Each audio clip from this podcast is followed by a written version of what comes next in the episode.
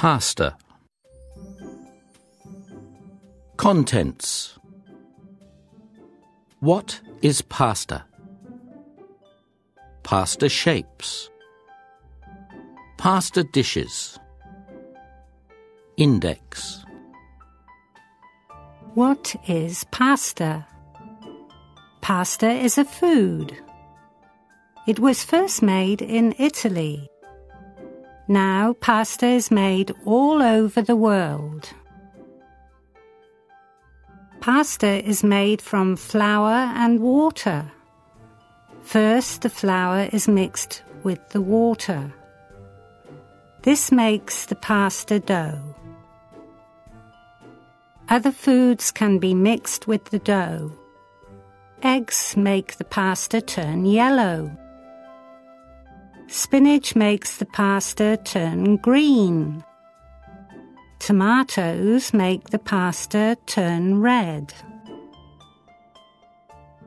Most pasta is hard before it's cooked. Some pasta is soft before it's cooked. This pasta is called fresh pasta. All pasta is soft after it's cooked.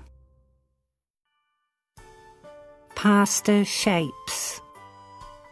Pasta comes in lots of different shapes. Some pasta can be long and flat. Some pasta can be short and round. Some pasta even looks like animals. Each pasta shape has a name. Names for pasta shapes come from Italy. Long strings of pasta are called spaghetti. The name spaghetti means string. Pasta dishes.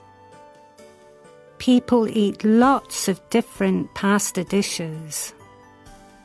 Some people like spaghetti with tomatoes. Spaghetti is messy to eat. Which pasta dish do you like?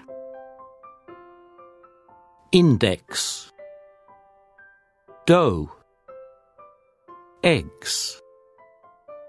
Flour. Italy. Spaghetti. Spinach. Tomatoes. Water. Italy. Flour. Mix dough, spinach, tomato, fresh, shapes,